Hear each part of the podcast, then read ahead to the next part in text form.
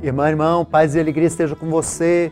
Este é o programa Verbo, uma palavra de Deus da Diocese de Santo André, da TV Mais. Eu sou o Padre Joel Neri, pároco na Catedral Nossa Senhora do Carmo.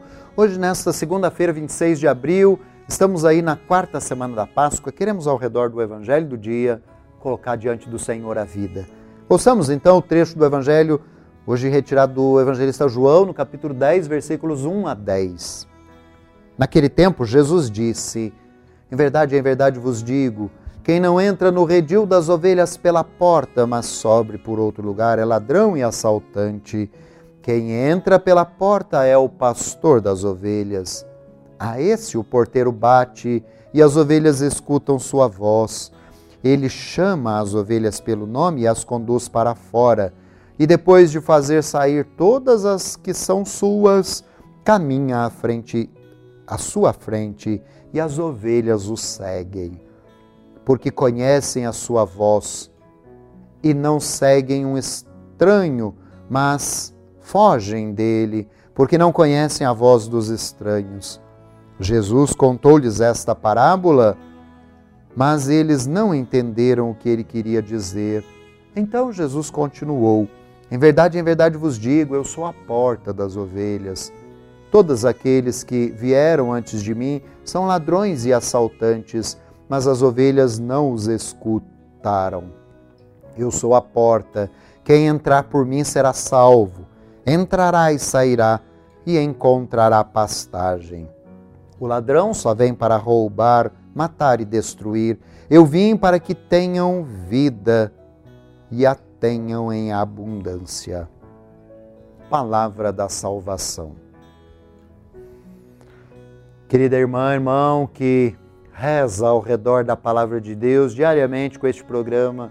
Hoje, no capítulo 10 do Evangelho de João, na primeira sessão, aí nós ouvíamos Jesus se apresentando com esta parábola que ele usa como a porta pela qual passam as ovelhas para entrar no redil que ele reúne e que salva. Eu sou a porta pela qual passam aqueles que, vindo a mim, encontram salvação. Entrar e ser salvo. Nós queremos pedir ao Senhor a graça de, nesse contexto vocacional que este capítulo 10 do Evangelho João recolhe, ele lembra a necessidade de reunirmos-nos a Ele e viver a experiência de também como igreja que somos, reunido, passando por Jesus, porta que nos reúne no grande redil, comunidade dos que creem, para fazer o mundo encontrar salvação. E a conclusão desse trecho, no capítulo 10, que é o versículo 10, lembra essa clássica frase que não pode deixar de martelar na sua cabeça, na minha cabeça, na cabeça de todo que se diz cristão. Eu vim para que tenham vida e a tenham em abundância.